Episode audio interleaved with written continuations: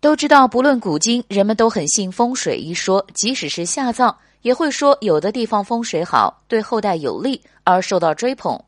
先不论这是否迷信，反正在古代都很信这么一回事。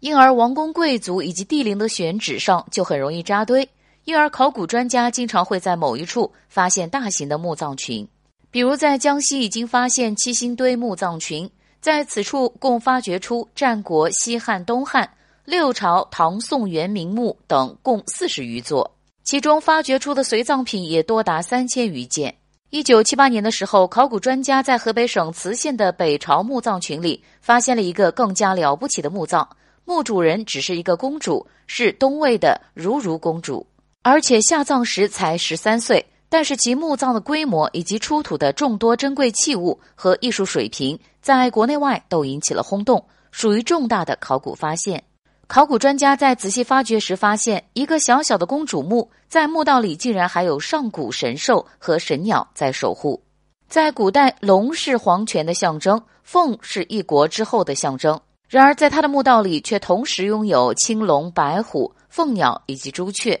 一下子就集齐了上古四大神兽中的三个，还有那传说中的神鸟凤凰。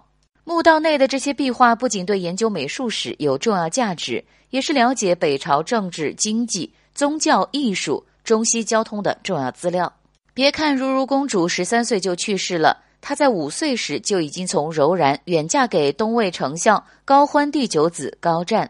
如如公主原是柔然可汗阿那怀的孙女，本来就备受宠爱。当时的宋清仪仗队也是气派非凡，虽然是政治联姻定下的娃娃亲，但是汉族的夫家也同样宠爱。想来他的墓葬能有这么大的规模，应该和其生前的颇高待遇有关。